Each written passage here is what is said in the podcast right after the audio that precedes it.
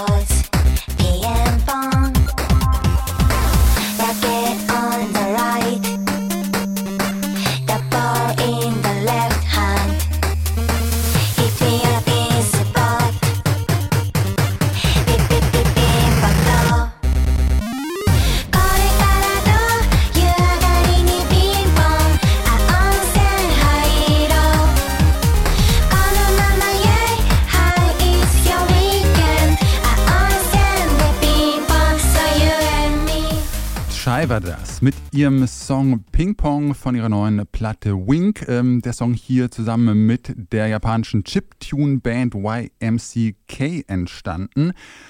Und äh, das Album, das ist ja wie ungefähr alle Alben, die äh, dieses Jahr rauskommen, so ein bisschen natürlich auch durch die Corona-Zeit beeinflusst gewesen. Bei Chai war es vor allem so, dass sie anders ans Songwriting rangegangen sind und Songs nicht wie sonst, so vor allem auf ihre Live-Shows hingeschrieben haben, sondern eher so fürs Zuhause hören auch. Und ja, ich finde, man hat es nicht so richtig gemerkt bei der Platte. Ich kann es mir auch live ziemlich ziemlich gut vorstellen, vielleicht sogar besser. Ich war erst so ein bisschen äh, überfordert vielleicht von, von diesem Album, weil es einfach echt sehr quietschbunt ist, super viel passiert äh, da, so ein, so ein total wilder Genre-Mix, mhm. äh, super, super poppig, also konnte es auch gar nicht so einordnen. Ich habe irgendwie so als ein Genre bezeichnet, so Disco-Punk gelesen, aber irgendwie kann man es ja eigentlich gar nicht in irgendeine nee, Schublade packen. Es wird so alles reingemixt, irgendwie Pop, Funk, Dance, Hip-Hop, Elektro. Dann kommen diese Retro-Videospiel-Sounds irgendwie noch dazu. Diese dieses Sounds irgendwie. Ja, ja, ja, genau, dieses Chip-Tune. Ähm, ja, ein ziemlich wildes Ding, aber ich fand es hat schon Spaß gemacht, wenn man sich darauf einlässt. Also es knallt einfach ganz schön, ganz schön äh, knalliges, sehr poppiges Album. Äh, ja. Ja, voll. Also ich habe es gestern gehört, als ich irgendwie spazieren war und dann kam so die Sonne raus und dann hatte ich so das Gefühl, es beginnt ein Sommers irgendwie, weil die ersten paar Songs ja dann doch ein bisschen entspannter sind, nicht so wie der, den wir gerade gehört haben. Und ich finde diese Coolness, die sie mitbringen, so, ne? Also es sind irgendwie vier junge Frauen und die, die sind halt einfach da und sagen, jetzt hier, das ist es, das machen wir so, ne? Und das finde ich schon echt beeindruckend und so die Leichtigkeit, wie sie die Genres switchen und auch zwischen Japanisch und Englisch hin und her, so, ähm, fand ich cool. Und es ist so die, die Mischung aus wir nehmen das jetzt nicht ganz so ernst irgendwie und laden das völlig auf, aber machen es trotzdem krass professionell, so, ne? Und das finde ich schon, da gehe geh ich mit und das hat mir echt gut gefallen, das zu hören. Kannte die Band davor nicht, aber ich glaube, das Album kann man empfehlen. Also man kann das gerade in einer Zeit, wo es jetzt, wo eh alle so irgendwie angespannt sind, schon seit längerem und so, dann ist sowas vielleicht auch mal eine tolle Abwechslung zu mhm. der ganzen Ernsthaftigkeit. So. Ich fand auch, dass trotz aller Poppigkeit immer so ein bisschen so eine Punk-Attitüde ja, irgendwie auch ja, mit gekommen ist. Sie haben das auch selber so in diesem äh, Interview auch gesagt, dass es ihnen irgendwie so darum geht, äh, so einen japanischen Begriff, äh, Kawaii, was so viel bedeutet wie äh, niedlich oder süß, der irgendwie ganz äh, prägend war für ihre Schulzeit, dass alle Kawaii sein wollten. Mhm. Und sie waren das aber nicht, weil sie einfach irgendwie von ihrem Äußeren nicht in dieses Schema reingepasst haben und dass sie so da so eine Anti-Haltung zu entwickelt haben und die auch so in ihrer Musik transportieren, dass das nicht so das Wichtigste ist und das auch da immer durchkommt, so ein bisschen so eine, so eine Punk-Attitüde, die ich auch ziemlich gut fand dabei. So, äh, von Japan geht es jetzt nach Deutschland und es wird vor allem sehr viel weniger bunt, ähm, eher düsterer, muss man sagen. Wir haben hier das äh, Synthie-Pop slash äh, Post-Punk-Duo Lea Porcelain. Ähm, ja, ein relativ junger Act. Äh, 2016 ist die Debüt-EP rausgekommen, 2017 dann das erste Album Hymns to the Night hieß das. Und da knüpft das Duo jetzt auch an, auch namentlich so ein bisschen nach Hymnen an die Nacht gibt es jetzt nämlich Chorele an den Himmel, Choirs to Heaven, so heißt die neue Platte. Auch da hören wir erstmal einen Song, Consent of Cult.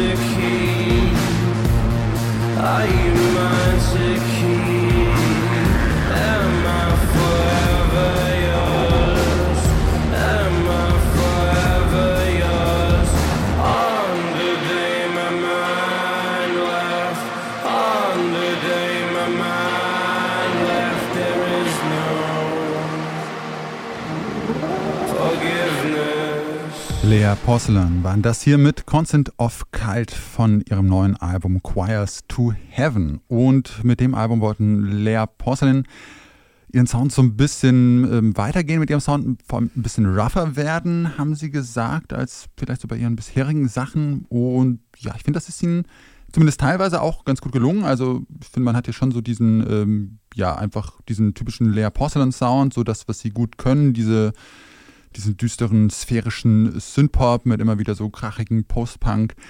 Einlagen und sehr viel Melancholie. Also ich fand es war schon ein sehr schweres Album, jetzt nicht so die, die Sommerplatte, mhm. ähm, aber ich fand es trotzdem sehr spannend. Auch immer ja, eine gute Prise Pathos dabei. Ja, voll. Ja. Und ich fand den Sound schon jetzt ähm, ausgereifter nochmal als bei ihren Sachen, die ich so kenne. Also vor allem so die Produktion fand ich äh, wie so ein krass plastischer Sound. Man hat so richtig schwere dicke Soundflächen, durch die man irgendwie so durchwarten kann äh, oder so eintauchen kann. Ähm, ja, fand ich, fand ich auch ein gutes Ding. Ich, ich glaube, die Produktion wäre jetzt bei mir tatsächlich der Punkt, wo ich so ein bisschen Kritik hätte irgendwie. Also mir Aha. war es dann doch zu produziert, alles in allem irgendwie. Es ist ja schon extrem breit und dann ist da noch ein Synthi und hier noch eine Melodie irgendwie und ich kann das auch verstehen und ist auch gar nicht schlimm so, ne? Also, aber wenn man jetzt was suchen wollen würde, dann wäre es für mich das, dass es äh, für mich hätte weniger äh, auch funktioniert, glaube ich. Ähm, ich hatte auch am Anfang hatte ich so ein bisschen die Angst, weil ich gesehen habe, das Album geht irgendwie fast eine Stunde. Und dann hoffe ich immer so, hoffentlich verlieren sie sich nicht in so einer Endlosschleife, dass dann irgendwie das alles äh, nach einem Song klingt irgendwie. Ähm, das ist hier nicht so. Es ist ja dann tatsächlich auch mal so ein bisschen eine Akustiknummer dazwischen Mhm. und dann wird es nochmal schon fast so Indie-mäßig, ne? so klassisch Indie. Ähm, und hat aber ganz viele tolle Referenzen. Also die 90er sind da drin, Shoegaze, ich so ein bisschen Joy Division gehört, aber auch Editors und Interpol ist irgendwie Ja. da drin. Und wenn man auf die Mucke steht, ist das natürlich was. Und also mir hat es auch gefallen, es ist sehr schwer. Es, ich glaube nicht, kann man nicht jeden Tag oder nicht immer hören, so muss man in der Stimmung sein, aber ähm, ist ja trotzdem eine gute Platte auf jeden Ja, Fall. stimmt. Diese beiden, so zwei Gitarrensongs waren drauf, die irgendwie auch wichtig waren, fand ich so für Ja, den ja, Fluss des genau, Albums, dass diese ja. ganzen dicken Synthi-Wände nochmal so ein bisschen aufgebrochen werden Ja. Und ähm, man so eine Verschnaufpause hat. Für einen selber auch war das gut, Ja. ja. Und das hatte mich dann auch, weil die ersten Songs waren auch wieder so, wo ich dachte, okay, das geht jetzt, ich weiß jetzt, worum es geht so. Und dann kommen sie aber dann doch nochmal mit so einer Nummer, wo dann die Akustikgitarre so im Vordergrund steht rum. Und Ja. das, das bringt dann schon nochmal Punkte, so auf jeden Fall. Ja, wenn ich irgendwas kritisieren würde, dann vielleicht, dass sie mir manchmal so ein bisschen arg in so, ein- so ein bisschen zu viel Pathos so reinrutschen und das manchmal alles mir ein bisschen zu too much war, so von, Okay. von der, vom Pathos her. Aber ich finde, es ist die Zeit des Pathos. Wir haben jetzt lang genug Musik gehört, die irgendwie so abgeklärt ist irgendwie. Und ich finde auch eine Single, die wir heute dabei haben, die geht in eine ähnliche Richtung, so vom Pathos-Gefühl her. Und ich glaube, das ist auch okay, dass man das mal wieder macht, dass man es rauslässt einfach so. Ist, ist auch okay, nach so einer schweren Zeit. Das nächste Album kommt aus Afrika, genauer gesagt aus Niger, vom nigerischen Musiker Mdu Mokta. Der ist vor allem ähm, so dafür bekannt, ähm, westliche Gitarrenmusik, so vor allem äh, die, die Musik der 70er mit Einflüssen der traditionellen Tuareg-Musik ähm, zu mischen, mit der er aufgewachsen ist. Das macht er auch schon eine ganze Weile, seit 2008. Ähm, war lange erstmal nur so in Westafrika irgendwie eine kleine Berühmtheit und hat dann eigentlich erst so 2019 den internationalen Durchbruch geschafft. Mittlerweile ist er auch bei einem US-Label gesigned, bei Matador Records. Und da erscheint heute auch sein neues Album Afrik Victim. Und auch da hören wir natürlich erstmal einen Song, nämlich ähm, ein Song, der genauso heißt wie das Album Afrik Victim. Afrique victime de tant de crimes. سنون تيم لنودسين ما فاد ما فالقا عايت ماني ما في لوين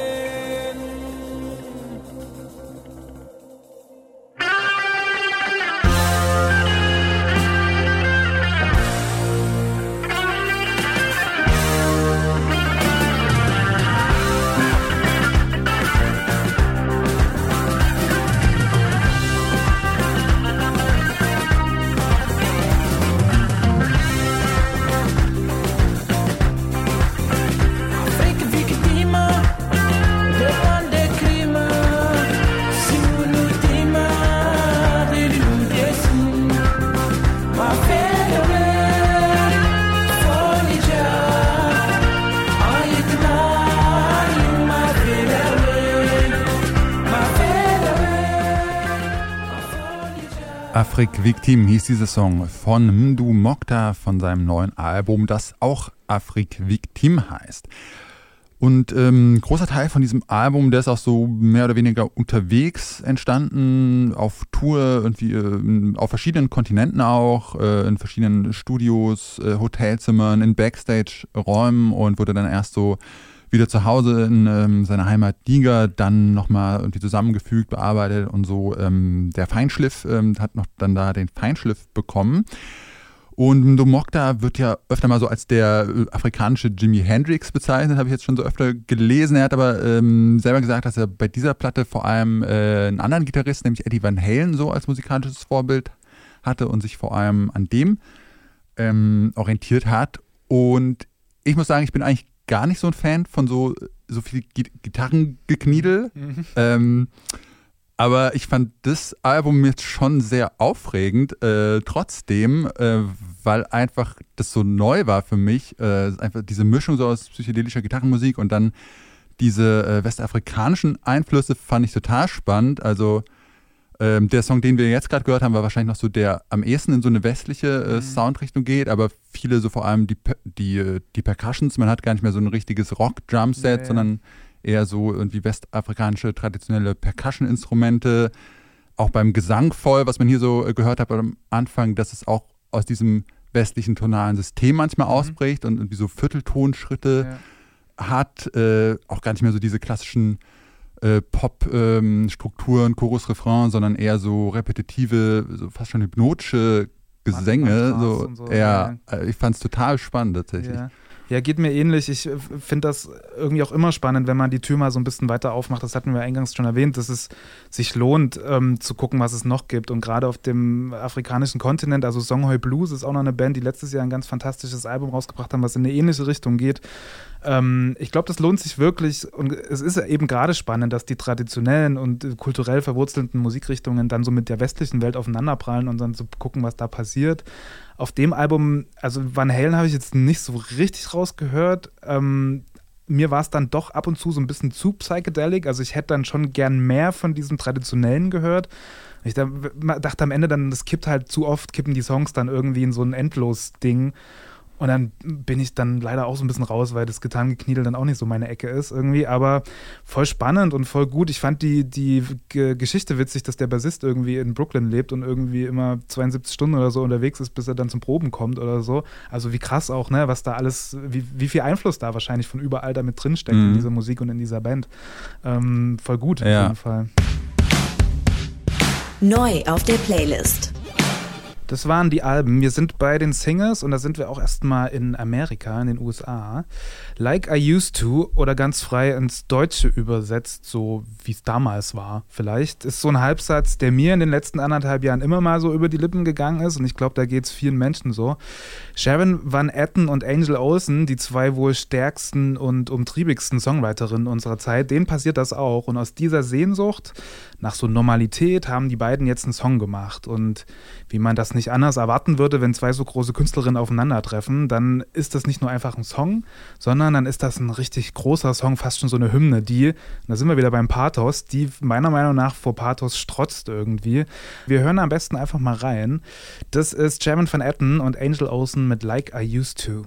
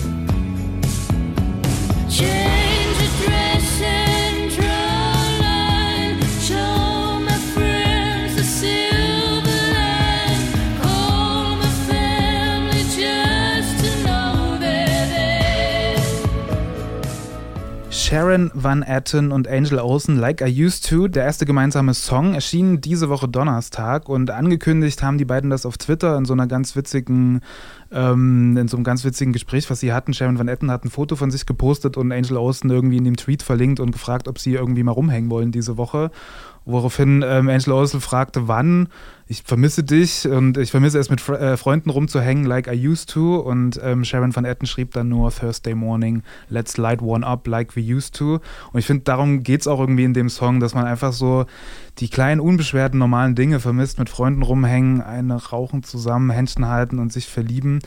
Äh, ich fand's toll. Ich fand die, die, genau die perfekte Mischung zwischen Country irgendwie und so Girlband, Ballade und so ein bisschen Fleetwood Mac und First Aid Kit da drin. Ähm, wie fandst du es? War es dir zu viel Pathos wieder? Ähm, äh, also es war sehr pathetisch schon, aber äh, ich fand, hier hat es einfach sehr gut gepasst. Ähm, nee, es war mir irgendwie nicht zu viel. Ich weiß auch nicht warum, aber äh, es hat mich tatsächlich ziemlich abgeholt. Also ich fand es ein extrem starker Song, so ja, richtig brachial fast, mhm. so diese, diese emotionale äh, Power, ähm, die die beiden haben. Ich habe Angel Olsen sowieso äh, das letzte Jahr hoch und runter gehört und äh, finde find ja, eigentlich ja. alles gut, was sie macht. Ja. Und ähm, ja, sehr wuchtig, auch, auch instrumental natürlich so mhm. unterstrichen, irgendwie diese Drums manchmal, die wie so ein, so ein Donnerschlag mhm. noch so mhm. nachhallen. Ähm, ich habe diese Melancholie oder diese Nostalgie jetzt tatsächlich gar nicht so auf die äh, Pandemiezeit jetzt ah, okay. so explizit bezogen, sondern eher, wenn man so zurückschaut, war eher für mich so ein, so ein Zurückschauen auf seine Jugend, als man ah. alleine getanzt hat, äh, wie man äh, used to, wie, wie früher quasi, ne? Yeah. als man äh, in, in Falling in Love, uh, like I used to, Sleeping in Late, like I used to. Ich hatte yeah. eher so ein bisschen so äh, an eine vergangene Zeit. Okay. So. Yeah verstanden, aber ist ja natürlich offen für Interpretation. Ja. Aber ja, hat mich äh, sehr abgeholt. Ein sehr, sehr starker Song, einfach sehr starke Stimmen. Reiche Männer, die sich aus welchen Gründen auch immer Bunker kaufen, gibt es wirklich. Und genau das ist die Grundlage für die neue Single von Michelle Zorner, die man unter ihrem alter Ego Japanese Breakfast kennt. Die hat äh, nämlich genau davon in der Zeitung gelesen und konnte diesen Gedanken dann nicht mehr loslassen. Ihre neue Single heißt Savage Good Boy. Und da geht es genau darum, ein reicher Mann, der sich einen Bunker kauft und dazu noch eine junge Frau überredet, mit ihm da einzuziehen. Das hat äh, Japanese Breakfast wunderschön auch in dem Video zu dem Song dargestellt. Da spielt Michelle Zornan eben diese junge Frau. Und ähm, kein anderer als Michael Imperioli, den die Seriennerds da draußen wahrscheinlich von den Sopranos noch kennen, der spielt den Millionär und beide leben quasi in so einer postapokalyptischen Bunkerwelt, die aber dennoch voller Rokoko-Prunk und gleichzeitig aber total bedrückend aussieht. Ähm, Regie hat sie auch selber geführt. Wir hören am besten einfach mal in den Song rein. Das ist Japanese Breakfast mit Savage Good Boy.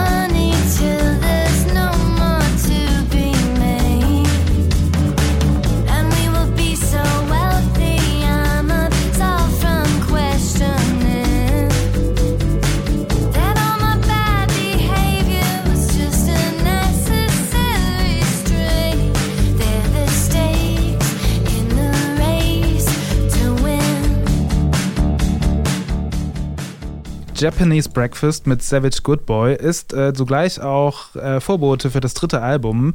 Das erscheint am 4. Juni, wird Jubilee heißen und soll auch so ein bisschen der Wendepunkt sein für die musikalische Karriere von Japanese Breakfast. Die ersten beiden Platten, ich weiß nicht, ob du die auch gehört hast, da ging es so sehr um die Krankheit und den Verlust ihrer Mutter und jetzt soll es eher darum gehen, das Glück zu suchen und zu finden. Ich fand den Song eigentlich ganz gut. Am Ende plätschert er dann natürlich auch so ein bisschen vor sich hin, so, ist aber auch noch irgendwie kurz genug und kompakt genug, dass man das, dass man das ganz gut hören kann.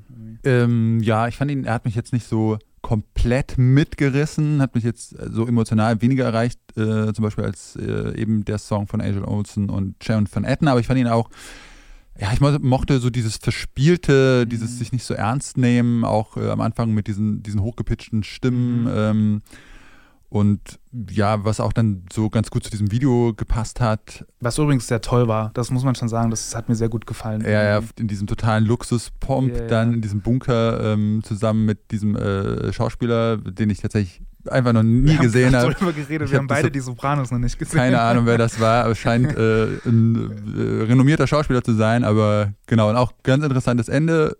wir spoilern es mal nicht, aber es hat mich es überrascht. Interessant. Ich habe irgendwie in den Kommentaren gelesen, dass es wohl ein Prequel zu einem anderen Video wiederum ist.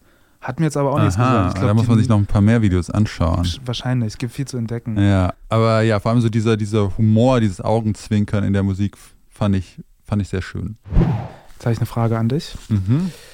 Yannick, ähm, hast du über den Lockdown irgendwie ein neues Hobby für dich entdeckt oder irgendwas angefangen, was du vorher nie gedacht hättest, dass du das mal machen wirst? Nee. Gar nichts. Gar Ich habe nichts Neues nicht. Brot gebacken oder Ich so. bin einmal joggen gegangen. Wie war das? Furchtbar. Und dann habe ich gedacht, nee, ich mache einfach das, was ich immer gerne mache, Musik hören. Und Ah, ja. äh, ja. Okay, ja, genauso haben das ähm, von wegen Lisbeth, die Berliner Band, auch gemacht. Die haben nicht mal einen Podcast angefangen zusammen und die haben auch keine Blockchain-Technologie irgendwie versucht zu verstehen und darüber dann Geld zu machen.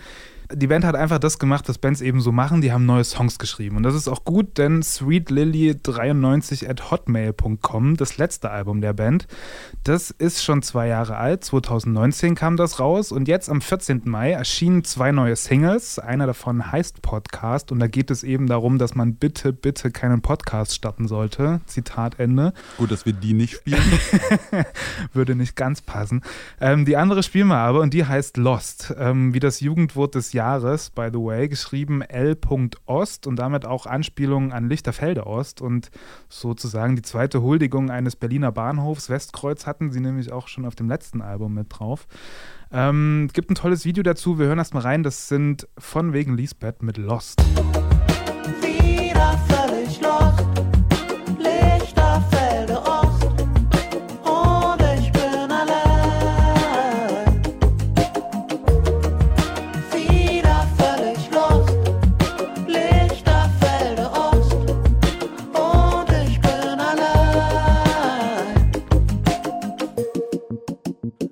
13 Grad und der siebte Kaffee und zwei SMS von blau.de. Nichts zu tun und kein Datenvolumen. Und jeder hier weiß, ich dreh mich im Kreis. Es wäre irgendwie schön, wenn du schreibst. Aber ach eigentlich. Ich verstehe auch wenn nicht. Und zurückbleiben ruft's aus der Tür. Ich glaube, der geht. Genauso wie mir. Wieder völlig lost. Von wegen Lisbeth mit Lost, einer der beiden neuen Singles, die jetzt rausgekommen sind. Ich fand's so ganz okay. Ist irgendwie so ein Song, wo man. Also ich tue mich gerade auch schwer damit, jetzt irgendwie was Kritik zu äußern. Irgendwie, der ist irgendwie gut so, aber so wirklich abgeholt hat er mich dann letzten Endes auch nicht. Ähm, Ja. Du hast geschrieben, dass du eigentlich auch nicht so ein äh, riesiger von wegen Lisbeth-Fan Nee. bist. Äh, Nee. ich nämlich auch nicht. Gut, dass wir drüber reden jetzt. ähm, ich, ja, ich finde die auch, ich weiß gar nicht so genau warum. Ich finde die irgendwie immer so, ach, ich weiß, so, so ein bisschen sehr, sehr gefällig, so ein bisschen sehr, sehr Ja. betulich so. Also ich sag, ich, ich, find- ich glaube, ich finde es schon clever so. Also die haben auch so das gewisse, die gewisse Ironie mit dabei und es ist irgendwie cool und also schon alleine das, der Albumtitel des letzten Albums so, das, das, da bin ich, da kann ich schon anknüpfen so. Das finde ich dann auch irgendwie witzig.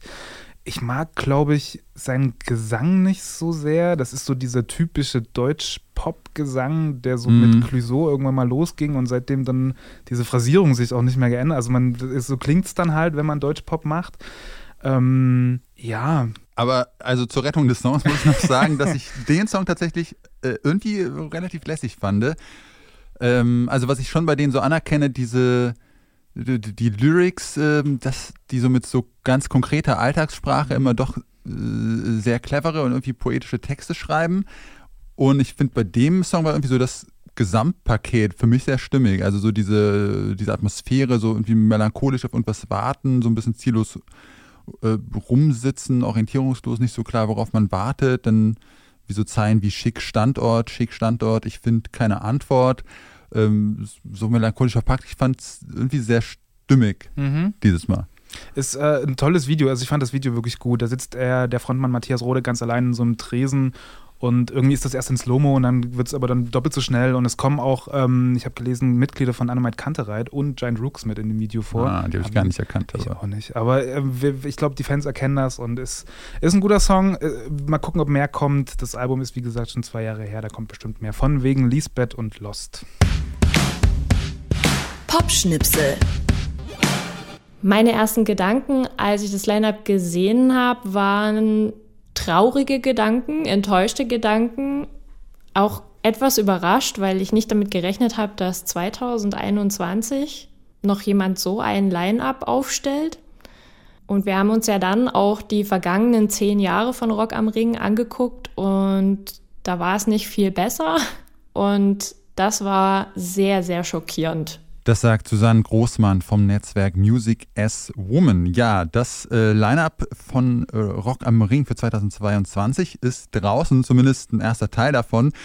Und da kann man schon ein bisschen schockiert sein. Da gab es letzte Woche äh, einige Aufregungen zu Recht. Ähm, ja, dieses Netzwerk Music as Woman, das hat äh, darauf nämlich aufmerksam gemacht. Die haben nämlich einfach mal durchgezählt bei diesem Line-up, wie viel von den Leuten, die da auf der Bühne jetzt stehen, eigentlich Männer sind und äh, wie viel davon Frauen. Und das ist schon ein bisschen krass. Ja, wir haben einen äh, sehr plakativen Post verfasst, in dem wir eben diese Zahlen gegenübergestellt haben. Also 107 Musiker stehen auf der Bühne und zwei Musikerinnen bisher. 107 Musiker, aber nur ganze zwei Musikerinnen bisher äh, im Line-up von Rock am Ring. Das fand ich schon krass. Ich habe es tatsächlich mal ausgerechnet. Das ist ein äh, Frauenanteil von 1,83 Prozent.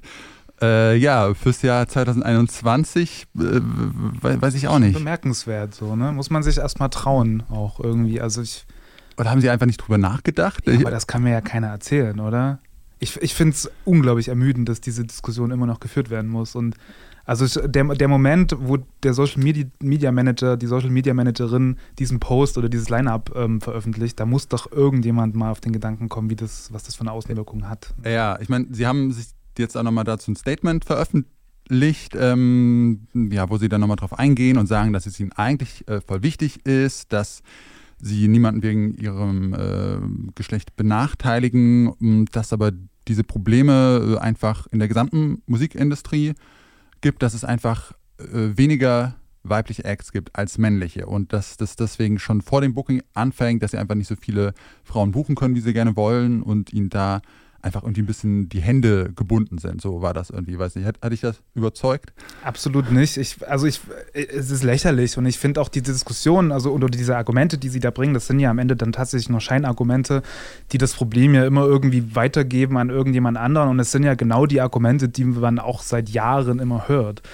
Und wenn das so weitergeht, dann ändert sich natürlich auch nichts. Ne? Ja, ja. Also irgendwann muss man es halt dann angehen und andere, Fest andere Festivals schaffen das auch und ich weiß nicht, warum Rock am Ring das nicht kann. So. Also, Ja.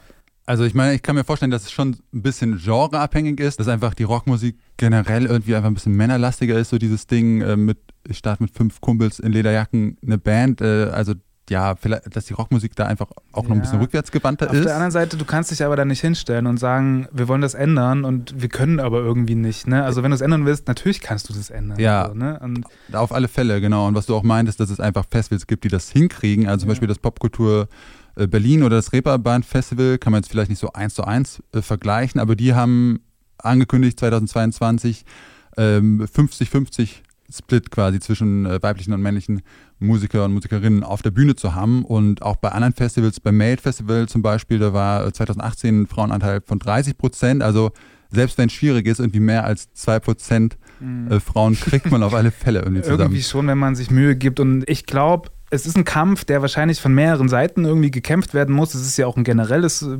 Gesellschaftsproblem, was wir haben irgendwie. Und derzeit habe ich das Gefühl, kämpft irgendwie nur die eine Seite und es sind die betroffenen MusikerInnen, so, ne, die sich gerade connecten und vernetzwerken irgendwie und damit versuchen, so ein bisschen Druck aufzubauen. Aber solange die Entscheider, die Gatekeeper oder auch die anderen Bands, also man muss ja nur mal gucken, wer bei Rock am Ring spielt. Und ich kann jeden verstehen, nach zwei Jahren Coro- Corona, klar, ist geil, wenn du gebucht wirst, ne? Aber dann nicht konsequent zu sagen, wir spielen nur unter der Bedingung das, finde ich dann schon, das gehört sich Ja. einfach jetzt nicht mehr so. Also, Ja, hoffen wir mal, dass das ein bisschen Bewegung noch reingebracht hat und sich dann noch was ändert und zumindest der nächste Teil vom Lineup ein bisschen diverser ist. Aber, also ich gehe sowieso nicht so Rock am Ring, kann ich mich schon mal outen, aber trotzdem wäre es gut.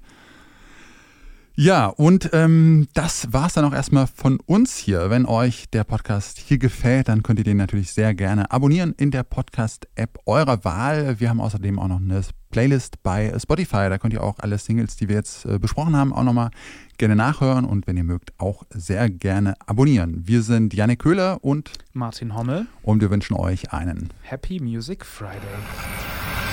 Keine Angst vor Hits. Neue Musik bei Detektor FM.